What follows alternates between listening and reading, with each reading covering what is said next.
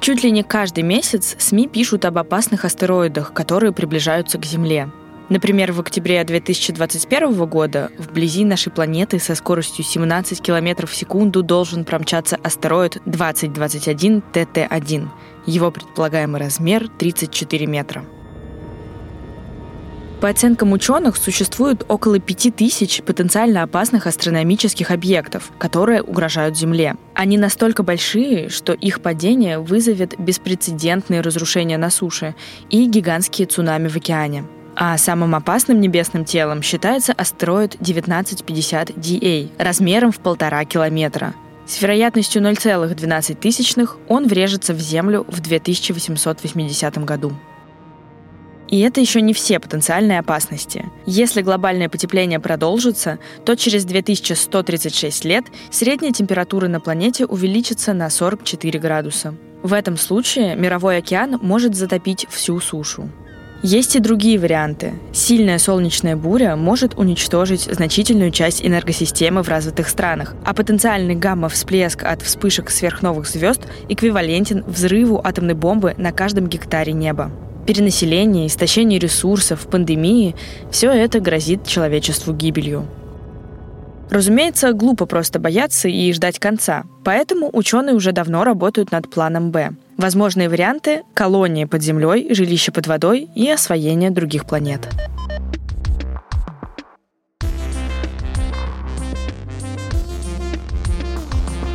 Это подкаст «Рано или поздно» студии «Либо-либо» и Ростелеком ЦОД. Меня зовут Алина Белят, я журналистка, и в каждом выпуске я буду задавать экспертам простые вопросы о нашем сложном будущем. Например, если искусственный интеллект напишет и продаст картину, кому достанется прибыль от его работ? как кибердетективы расследуют киберпреступления или что нужно взять с собой на Марс и так далее. Ну а этот выпуск посвящен колонизации новых пространств для жизни человечества. На мои вопросы ответит футуролог Данила Медведев.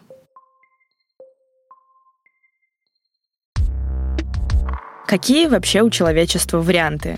Как и где мы сможем спастись от перенаселения и экологических проблем? у нас есть возможность уплотнять города, причем уплотнять так, чтобы повышалось качество жизни. То есть представьте себе какой-нибудь торговый центр, а это вроде бы сверхплотное размещение, но при этом там довольно комфортно. Вот представьте себе, что все города целиком, там, например, Москву, мы можем превратить в такую гигантскую, идеально спроектированную площадку площадью там, 30 на 40 километров и, допустим, там 10-этажную. Так у нас в одной Москве сможет жить 200 э, или 300 миллионов человек. А всю остальную, допустим, территорию России можно отдать на заповедники и парки. Вот. Это первая возможность. Вторая возможность, 60-х годов где-то про это говорят, это океан. Но, к сожалению, получилось так, что осваивать океан, ну, хотели такие ребята, как Кусто и вот Кусто-младший, и говорят, давайте сделаем хотя бы там парочку подводных станций. Вот. Но нет. Исследователь океана и документальный режиссер Жак Ив Кусто верил, что в будущем люди начнут жить в подводных домах. В 1962 году его команда установила на глубине 10 метров дом из гигантской цистерны, перевернутый вверх дном. В нем неделю жили два члена группы Кусто. А через год сам Кусто целый месяц прожил в пятикомнатном подводном доме при Континент-2 в Красном море. С поверхности в помещение поступал кондиционированный воздух, а к столу подавали шампанское. Правда, из-за давления оно не пузырилось. Потом был еще один похожий эксперимент, но дальше дело не пошло. Эксплуатация таких помещений стоила слишком дорого. Сегодня наследие Кусто не забыто, и в мире действует несколько подводных домов. Это либо исследовательские станции, либо гостиницы. В одном из таких жилищ, оно называется «Аквариус», внук исследователя Фабьен Кусто прожил 31 день, побив рекорд своего деда деньги вкладываются в добычу, скажем, нефти, э, газа на дне океана. Сейчас уже там компании думают о том, как заниматься добычей полезных ископаемых, но никто не думает о том, как нормально начать расселять людей. Концепты, конечно, есть красивые, там, с рыбками, э, но реально никто не работает. Дальше есть Антарктида. Это такой пример более благоприятной территории, чем территория Луны или Марса. Поэтому если кто-то говорит, давайте полетим на Марс, то я всегда могу этому человеку ответить, э, слушай, давай сначала в Антарктиду. Там все-таки есть пингвины, в конце концов можно на них охотиться, делать яичницу с утра. Вот. А на Марсе пингвинов нет. В Антарктиде есть воздух, все покрыто водой замерзшей, а на Марсе этого нету. Хочешь, строишь теплицу, в этой теплице у тебя растет все, что хочешь. Солнце светит, солнечные батареи работают, батареи запасают энергию, светодиоды освещают вот в этой подземной ферме кусты помидоров. В середине прошлого века архитектор и изобретатель Бакминстер Фуллер предложил строить в Антарктиде города с контролируемым климатом. Он предполагал, что оптимальные условия для жизни могут создать огромные сферические куполы. Но его проекты так и не реализовали. Сегодня о постоянной жизни в Антарктиде речь не идет. Правда, ученые полагают, что из-за глобального потепления в начале 22 века условия в Антарктиде будут примерно как в Аляске или Гренландии. То есть там можно будет выращивать пищу и даже разводить скот. Можно ли то же самое сделать на Марсе? Можно, но в тысячу раз дороже. Вот. А есть, безусловно, пустыни. И тут есть э, хороший пример. Это китайцы, которые просто огромный кусок пустыни взяли и сделали из пустыни нормальной зеленой территории. А мы там можем сделать джунгли, можем сделать там леса, можем города построить. В принципе, это тоже все возможно. Население Китая веками страдало от песчаных бурь. В 70-е годы прошлого века появился проект «Зеленая китайская стена». Его цель – остановить рост пустынь в стране. С тех пор площадь лесов в Китае увеличилась вдвое. Озеленяет пустыни не только государство, но и бизнес и простые местные жители. Предполагается, что проект будет продолжаться до 2050 года. Плюс есть вообще недоиспользованный ресурс э, подземный. На самом деле мы привыкли рассуждать э, про поверхность, про площади, а вообще-то нам не нужны площади, нам нужен объем. Вот. И тут есть огромное количество возможностей, начиная от того, что можно просто брать горы и внутри гор строить любые там, жилые, производственные территории. А, можно строить там выращивание еды, например, там фермы вертикальные делать или, допустим, микробиологическое производство еды. То есть а, вообще никаких проблем а, с местом у нас нет. Сегодня мы можем, если хотим построить гигантский там, поколенческий космический корабль и отправить его к Альфа-Центавре или куда-нибудь еще, а можем с тем же самым успехом построить такой корабль и под землей, и просто в нем жить, и никуда не лететь. Нужно ли нам колонизировать космос?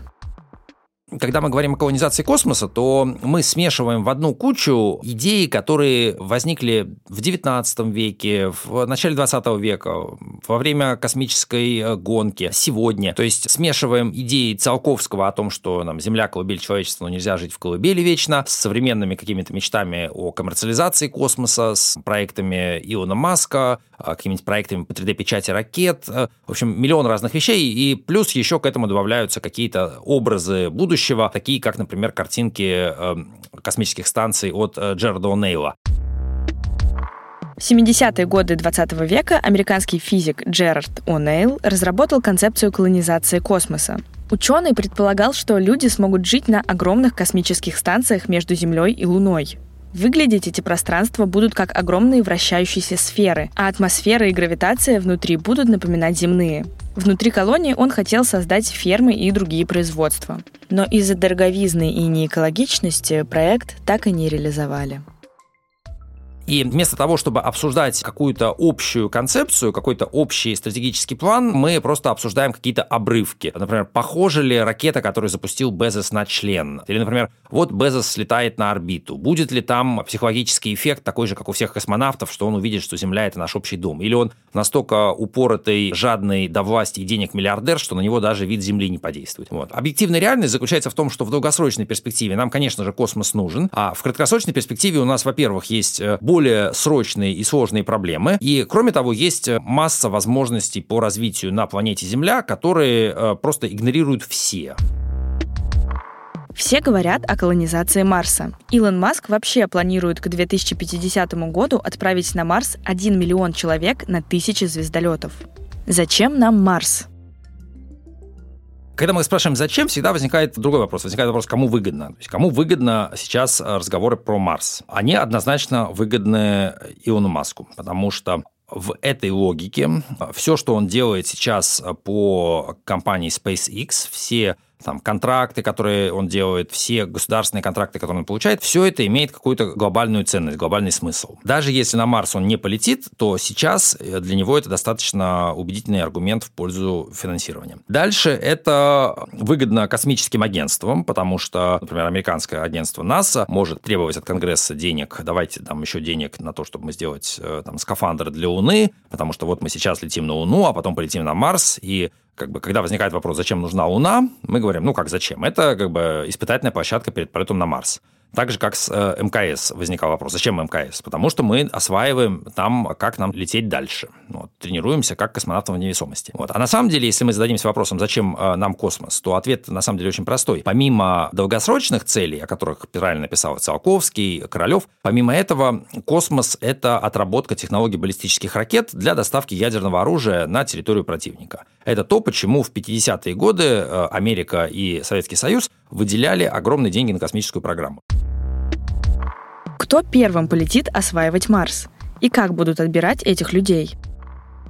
Реального отбора пока никакого нет, то есть есть много проектов исследовательских, то есть давайте там 500 дней проведем э, в условиях близких к марсианским, там тысячу дней, и этим занимаются разные организации, Европейское космическое агентство, НАСА, Роскосмос, но на самом деле нужны очень квалифицированные люди, которые могут решать очень много сложных организационных инженерных задач. Скорее всего, в самом начале это, конечно, будут просто профессиональные космонавты, сколько-то американских, сколько-то российских, сколько-то европейских. Что они там на Марсе будут делать? Они будут работать, у них не будет особо там свободного времени заниматься, там, не знаю, созданием марсианской республики или там борьбой за права марсиан. Вот, они будут просто работать э, и следить за тем, чтобы все не сломалось, не развалилось и не рухнуло. Вот. Если мы вместо того, чтобы сейчас кого-то отправить на Марс, подождали бы сто лет, то ответ был бы совершенно другой. Через сто лет э, на Марс могли бы полететь совершенно спокойно любые абсолютно люди, ну уже даже не люди, а постлюди, то есть э, киборги с переписанным геномом, с усиленным интеллектом, которые на космическом корабле, построенном с помощью нанотехнологий и с ядерным двигателем, смогли бы долететь э, до Марса там, за пять дней и просто там летать, закапываться, там, лежать, загорать, ну, в общем, все что угодно делать.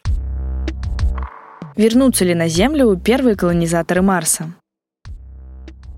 Скорее всего, вернутся. Ну, может быть, не все. Тут вопрос э, такой, что с одной стороны, космос – это однозначно риск, а с другой стороны, понятно, что государственные космические агентства, как бюрократические организации, пытаются всячески риска избежать, чтобы никого не наказали. Поэтому, наверное, будет безопасность достаточно высокая, и, в общем, шансы вернуться у космонавтов достаточно хорошие. Что нужно взять с собой на Марс? Да то же самое, что и на МКС, по большому счету. Там системы переработки отходов, туалет, книжки, iPad, там радиоприемник, чтобы сигналы на Землю передавать, там запасы продуктов. Принципиальная разницы особо нет. Единственное, что на Марсе есть проблема с радиацией, поэтому либо нужно отправлять специальный космический корабль в точку Лагранжа, чтобы он э, окутал Марс магнитным полем, но вряд ли это сделают в самом начале. Точки Лагранжа — это места в Солнечной системе, где почти отсутствует гравитация. Так происходит, потому что на них воздействуют силы притяжения сразу с нескольких космических тел. Например, в одной из таких точек Лагранжа завис астероид Ахиллес. Он находится между орбитами Марса и Юпитера. Есть мнение, что в таких точках удобнее всего строить колонии и космические станции. И, кстати, именно в таких точках Лагранжа хотел строить колонии физик Джерард Тонейл, которого мы уже упоминали. Поэтому, скорее всего, нужно взять обязательно лопаты, чтобы закапываться под землю и строить э, значит, подземные укрытия от радиации. Вот это вот главное. Летя на Марс, не забудь лопату. Какие технологии нужны человечеству, чтобы начать колонизацию других планет? Никакой перелет на Марс с Маском или с кем-нибудь еще, он не будет иметь смысла без нового поколения производственных технологий. Новое поколение производственных технологий – это не промышленный уровень, когда мы строим гигантские фабрики, там, обогатительные комбинаты. Это уровень продвинутых 3D-принтеров или уже практически нанопринтеров, то есть э, систем, где мы можем каждую отдельную молекулу обработать так, как надо. То есть то, как происходит производство в живой природе. Под воздействием солнечного света, используя энергию солнечного света, растение способно соединить э, воду и углекислоту для того, чтобы выстраивать сложные молекулы, то есть сахара различные, целлюлозу, какие-то сложные конструкции. И когда мы достигнем того же самого уровня, то есть с помощью либо био, либо нанотехнологий сможем из простых веществ строить сколь угодно сложные, это будет означать, что нам не нужно больше ни фабрик, ни контейнеровозов, ни логистических центров. Мы сможем любому человеку дать просто коробочку, которую он поставит на стол, там, размером с кофемашину, а, которая будет производить все, что угодно. Нам нужна вот такая кофемашина будущего, которая умеет производить все, что угодно, на которой мы там на панели набираем, хотим там, чашку чая или чашку кофе. Она делает чашку чая или кофе. Вот, набираем, что мы хотим хомяка. Она нам делает хомяка, например. Говорим, что мы хотим что-нибудь покрупнее, она начинает нам выдавать кирпичи один за другим. Вот. И когда у нас будут такие технологии, то, конечно, можно лететь хоть на Марс, хоть на Луну, хоть к черту на куличке. Мы прилетаем к черту на куличке, берем такой кирпич, кладем его на землю, нажимаем на нем кнопку «Стройся» или командуем ему голосом или мыслью, и этот кирпич начинает вырастать в дом. А если мы делаем новое поколение производственных технологий, то вообще вопрос с Марсом и с Луной, он автоматически теряет актуальность. Во-первых, потому что мы на Земле получаем все возможности, которые хотим, а во-вторых, потому что на Земле мы получаем возможность каждому человеку при желании построить э, свой космический корабль с атомным двигателем, на котором можно улететь и найти какой-нибудь астероид, какую-нибудь комету, в нее зарыться и скомандовать нанороботом «постройте мне здесь дворец, Версаль». Это, возможно, было даже раньше. В 85 году, по-моему, команда исследователей американских под руководством Роберта Фрайтеса делал по заказу НАСА исследование о возможности строительства самовоспроизводящихся фабрик на Луне с использованием технологий 80-х годов. И они посчитали, что где-то там за 50 миллиардов долларов можно разработать и построить роботизированные фабрики, которые будут строить копии таких фабрик. Да, это были еще не нанотехнологии, но это тоже были технологии самовоспроизводящиеся. То есть можно было потратить 50 миллиардов долларов, отправить космические корабли на Луну, которые там, высадились бы, разобрались бы, собрали бы первые производственные линии и дальше пошли бы добывать материалы, их перерабатывать и строить копии таких же фабрик. И там через 10-20 э, лет можно было бы иметь там 20 таких фабрик, 200 таких фабрик, а они уже производили бы все, что нужно. Но это были 80-е годы. Когда мы заглядываем в будущее, то мы понимаем, что вообще-то там, даже через 30 лет можно иметь э, полноценные нанотехнологии, которые работают вот как описанный кирпич. Можно ли найти на Марсе какие-то ценные ресурсы, которые изменят мир? Что мы можем найти на Марсе? Ничего.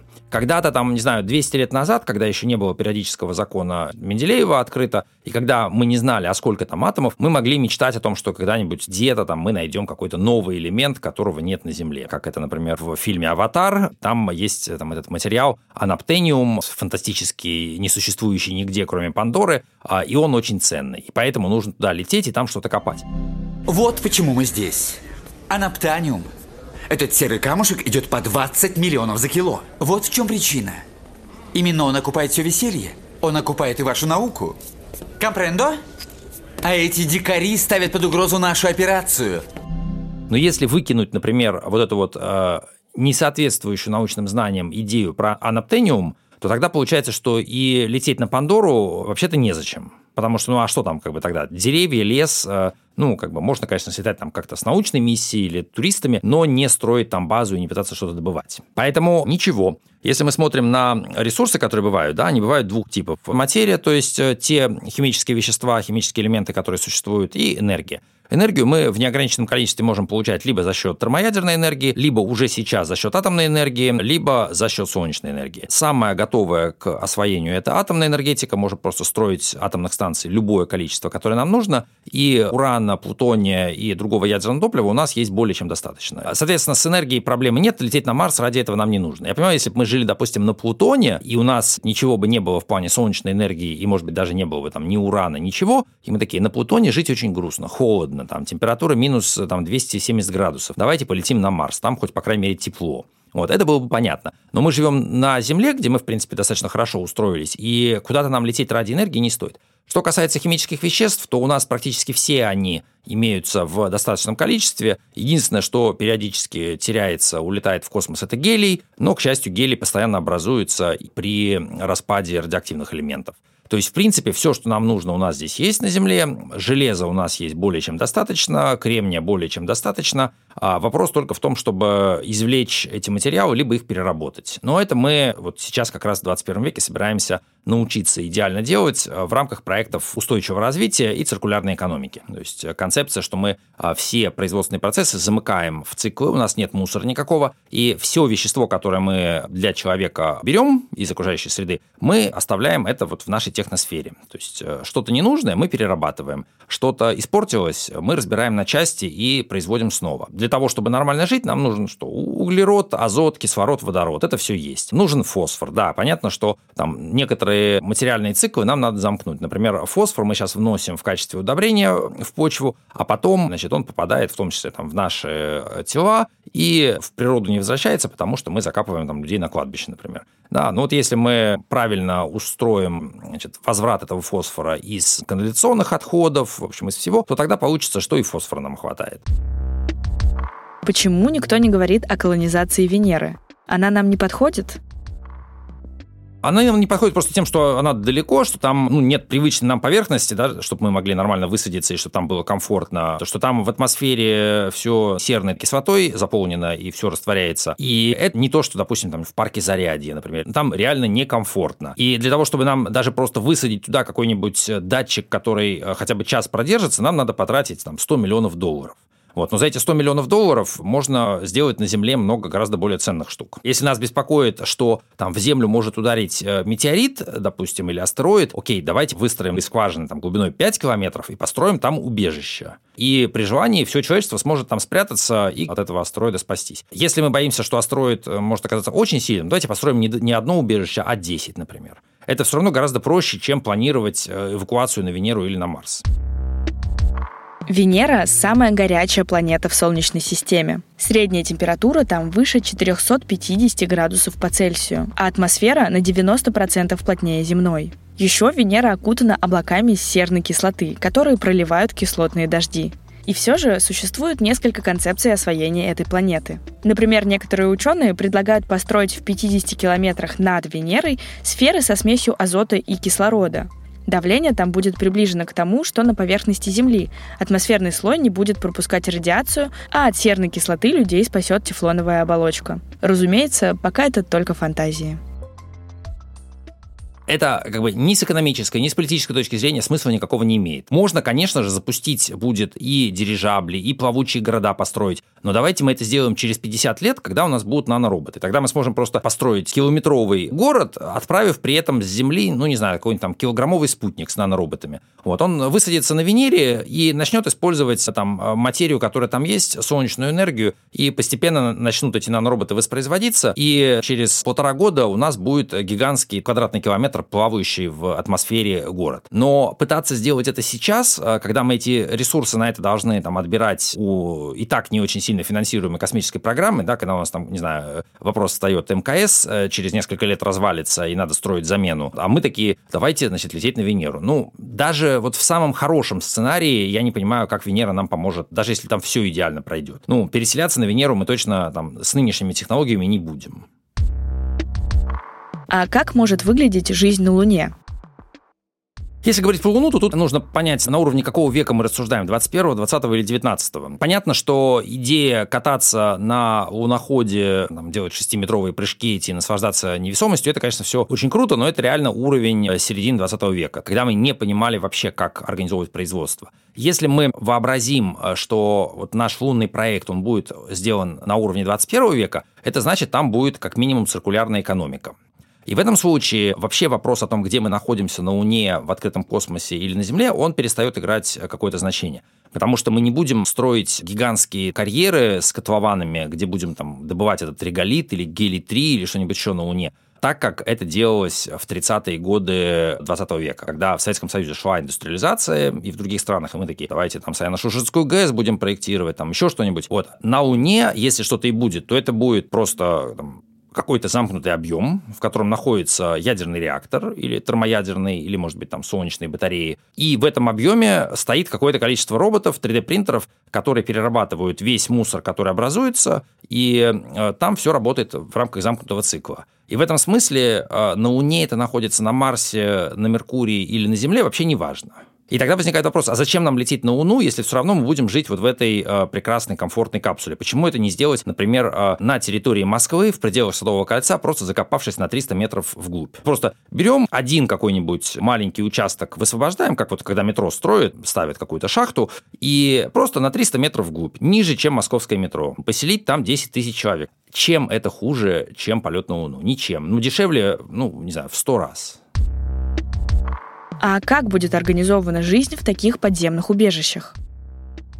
Для того, чтобы это представить, э, не нужно там далеко ходить. Вот мы сейчас сидим в студии, где э, окна все плотно зашторены, и, в принципе, мы могли бы, на самом деле, находиться на глубине 2 километра в точно такой же студии. У нас было бы чуть-чуть более высокое давление, но человек приспосабливается, то есть при спуске у нас э, там были бы неприятные ощущения в ушах, как когда мы там занимаемся дайвингом или летим на самолете, но после того, как давление нормализуется внутри человека и снаружи, мы бы вообще не отличили, где мы находимся. Поэтому я не думаю, что жизнь под землей, она как-то бы сильно отличалась. Ведь все-таки Человечество очень большой прошло уже путь э, по сравнению с 17 веком, когда, не знаю, там строили вот э, угольные шахты, дети пятилетние работали в шахтах, потому что они маленькие, и там они могут по узким туннелям лазать. И тогда жить под землей это было реально что-то страшное. Сегодня огромное количество людей проводит кучу времени в торговых центрах, полностью с искусственным освещением, закрытых, вентилируемых, и жизнь под землей глубоко, она, в принципе, от этого бы не отличалась.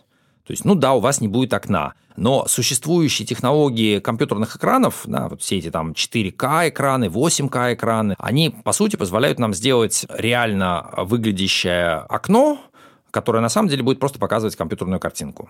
Вот, а когда мы начнем закапываться под землю, то там будет просто, вот у вас есть э, один э, кубический километр объема, в этом кубическом километре объема есть кубический километр вещества, в том числе камни, из которого можно строить там все, что угодно. Чего там не хватает? Ну, может быть, немножко не хватает, там, не знаю, там, фосфора, там, азота, может быть, но это можно, там, азот взять из атмосферы. И после того, как мы поработаем с этим э, кубическим километром, мы освободим там сколько-то места для того, чтобы люди жили, и выяснится, что нам почти никаких отдельных ресурсов для этого и не нужно нужно. Плюс еще очень важный момент, когда мы начнем строить жилье под землей вот так вот массово, то исчезнет полностью геополитика. Потому что сейчас разные участки поверхности Земли, они имеют разную ценность. Там территория в Швейцарии, она очень хорошая, потому что там долины, Альпы, красиво, озера. Вот. А, например, какая-нибудь Сахара, там плохо. Там, значит, песок, там жарко, там э, воды нет. А когда мы говорим о подземных городах, выстроенных на циркулярной экономике, то неважно, где мы этот город строим, хоть под Сахарой, хоть под Альпами в Швейцарии, хоть под дном Мирового океана. С точки зрения качества жизни везде одинаково. Какие сложности нас ждут под землей? Ну, главная сложность в том, что нам нужно просто в комплексе все перепроектировать. То есть сейчас мы как считаем? Мы считаем, ага, человек живет в этой бетонной коробке, покупает продукты в магните или в пятерочке. Значит, нам надо построить рядом магнит или пятерочку. А если мы строим подземное здание, то у нас подход к проектированию жилой среды совершенно другой он напоминает проектирование торговых центров. Но ведь торговые центры, они же не все содержат. Например, в торговых центрах нету больниц, нету, как правило, собственно, жилых спальных районов, нет общественных пространств. Там все, как правило, это какая-то коммерческая активность. То есть, например, нет детской площадки бесплатной, есть только какой-то платный развлекательный центр. Значит, нам нужно научиться строить вот такие вот объемные пространства, в которых есть все, что нужно для жизни. И научные центры, и библиотеки, и храмы, и музеи – вот. Но чтобы все это было упаковано в такой большой километровый кубик. Для того, чтобы перемещаться внутри такого города, нам, очевидно, нужен какой-то другой подход к транспорту, потому что очевидно, что там не будет там, автобусов каких-нибудь, автострад, это все будет, естественно, не нужно. Там, скорее всего, будут лифты, причем есть концепция лифтов на магнитной подвеске, левитирующих, которые могут перемещаться и вертикально, и горизонтально, и вообще по любым маршрутам. То есть не традиционные лифтовые шахты, а совершенно другая конструкция с кабинками, которые могут ездить куда угодно. Прототипы таких лифтов уже существуют. Одной из первых в 2017 году их представила немецкая компания ThyssenKrupp. Моторы магнитного лифта приводятся в движение магнитным полем, поэтому тросы и шахты им не нужны. Кабина может перемещаться как вертикально, так и горизонтально. И это будет означать, что даже само понятие пространства, оно как-то будет переверстано. Когда мы будем вот в этом подземном городе, то там будет просто как компьютерная сеть. Вот у вас есть кабинки, но только это не кабинки телепортации, а кабинки таких э, скоростных лифтов. Вы туда заходите, просто говорите вслух, куда вы хотите попасть, типа там «хочу увидеть Машу». Вот. И лифт уже догадывается, какую Машу вы имеете в виду, и какими-то непонятными маршрутами вас доставляет э, к Маше. Вы открываете дверь кабинки, и вы квартире Маши. Я не говорю, что это обязательно там хорошо, может быть, на самом деле человеку нужно жить в лесу где-нибудь в избушке, но у нас недостаточно лесов, недостаточно избушек, и мы не наладили массовое производство избушек, чтобы всем жить близко к природе. Поэтому, скорее всего, для развития и для роста цивилизации нам нужно будет частично хотя бы использовать вот такое сверхплотное жилье. Но организовано оно будет совершенно по-другому, и там уже не будет понятия типа «я русский, вот это вот моя земля». Потому что ты, конечно, может быть и русский, но живешь ты под пустыней Сахара на глубине 3 километра. Вот. И рядом с тобой живет огромное количество там каких-нибудь жителей Бангладеша, жителей из Южной Америки. И как бы то, что ты русский, это, конечно, замечательно, но можно нажать кнопку вот на этом лифте, и ты окажешься тут же в итальянском квартале каком-нибудь. Как люди будут общаться друг с другом, находясь на разных планетах и под землей? Придумают ли специальную новую связь? На этот вопрос ответит Руслан Титов, директор Департамента строительства опорных сетей ПАО «Ростелеком». Но если так футурологически поэкспериментировать, то, понятное дело, это, наверное, будет какая-нибудь там лазерная космическая связь, либо электромагнитные волны и так далее. Лазерные технологии будут в пространстве. Путь будет один в сторону сокращения задержек, сокращения рассеяния сигнала. Лазерная связь может стать связью будущего. Ее уже тестирует, например, НАСА. Работает она так. Передатчик с помощью лазера превращает электросигнал в инфракрасное излучение, которое направляется к приемнику. Дальше, когда лазерный луч достигает приемника, он опять преобразуется в исходный электрический сигнал. В отличие от радиоволн, которые используются для связи сегодня, лазер не так сильно рассеивается, передается гораздо быстрее и без помех но все равно, куда дальше сигнал придет, уже от стационара пойдет все равно волокно. Его ничем не переплюнешь, только будет само волокно развиваться, эволюция волокна будет. Э, живя там на Марсе, на прием, наверное, будет предшествовать сигнал тех всякие техногенные помехи, а от вас будет все идти достаточно быстро. И когда-то мы, наверное, придем к сравнимым скоростям. Но все равно этого будет межпланетно, мне кажется, достаточно. А между людьми под землей есть э, та же самая радиосвязь в килогерцовом, по-моему, диапазоне в небольшом, который позволяет ну, на сотни метров пробивать толщу земли, пород и дальше уже будет уже открытая атмосфера, где будет либо открытие радиоволны, либо будет та же самая оптическая световая среда. И поэтому углубиться в Землю можно будет, наверное, на сотню, 200 метров уж точно. А может ли случиться так, что мы все будем просто жить в виртуальном мире? Жизнь в виртуальной реальности однозначно возможна. И тут человечество не осознает, в какую сторону мы идем. То есть у нас сейчас есть э, выбор между очень разными траекториями. Одна траектория – это освоить сверхэффективные производственные технологии и научиться жить обычной человеческой жизнью, но при этом э, не тратя ресурсы планеты. Второе – это усиление человеческого интеллекта, создание искусственного интеллекта и выход вообще на новый уровень развития. И третий вариант, он такой промежуточный, это виртуальная реальность, когда мы действительно там как-то оказываемся все в цифре, а тело наше вообще даже там не встает просто о нем заботится какая-нибудь простая машина, поддерживает жизнедеятельность, но при этом мы не апгрейдим свой интеллект, мы не сливаемся с машинным интеллектом там, с помощью имплантируемых чипов, мы вместо этого наслаждаемся то ли экшеном, то ли какими-то значит, э, сериалами, то ли порнографией. И значит, живем в виртуальной реальности и только развлекаемся и тусим друг с другом постоянно. То есть такой бесконечный какой-то рейв. Да? И в какую сторону человечество пойдет, мы реально не понимаем, и это никто не обсуждает. То есть нужно понять, в какую сторону мы вообще хотим идти. Потому что понятно, что подземные города в любом случае штука хорошая. Они пригодятся во всех трех сценариях. А, либо мы там будем просто жить, либо мы там все уставим капсулами, в которые мы положим людей, где люди просто лежат в коме, подключенные к виртуальной реальности, и значит, в матрице живут. Либо, может быть, мы захотим вообще от человеческих тел избавиться, выстроить там гигантские суперкомпьютеры и человеческое сознание отсканировать и перенести в компьютер. Но как бы подземное строительство все равно нам пригодится.